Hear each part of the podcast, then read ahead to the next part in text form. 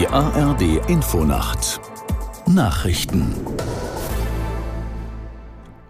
Um 1 Uhr mit Wolfgang Berger. Am Flughafen Hamburg verhandelt die Polizei mit einem Mann, der mit seinem Auto auf das Rollfeld gefahren ist.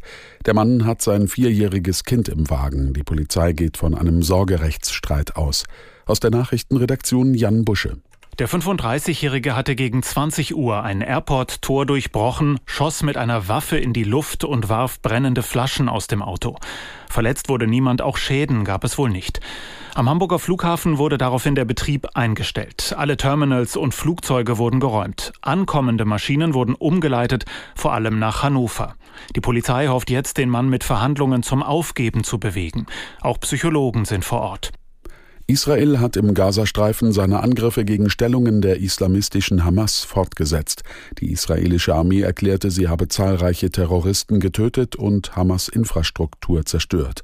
Nach UN-Angaben wurde auch eine Schule im Flüchtlingslager Jabalia getroffen. Die Hamas sprach von Toten und Verletzten.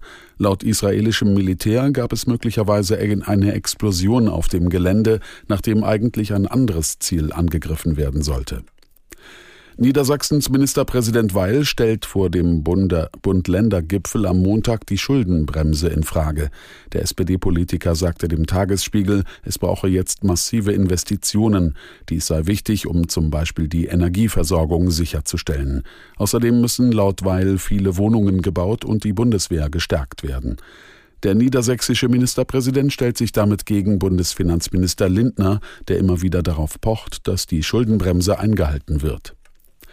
In der Fußball-Bundesliga hat der FC Bayern das Topspiel in Dortmund klar gewonnen. Die Münchner setzten sich beim BVB mit 4 zu 0 durch. Aus der Sportredaktion Moritz Kühn. Nach dem peinlichen Pokal aus in der zweiten Runde beim Drittligisten Saarbrücken schossen sich die Bayern den Frust von der Seele. Beim 4 zu 0 Erfolg in Dortmund erzielte Harry Kane einen Dreierpack.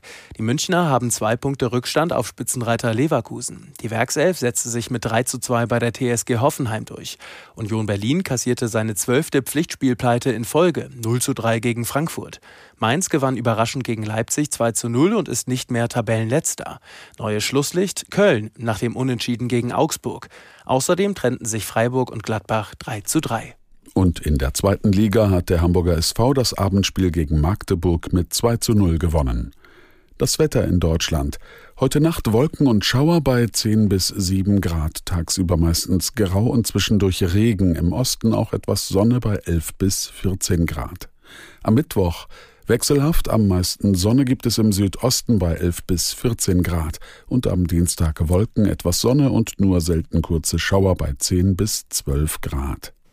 Die Zeit, es ist 1 Uhr 3.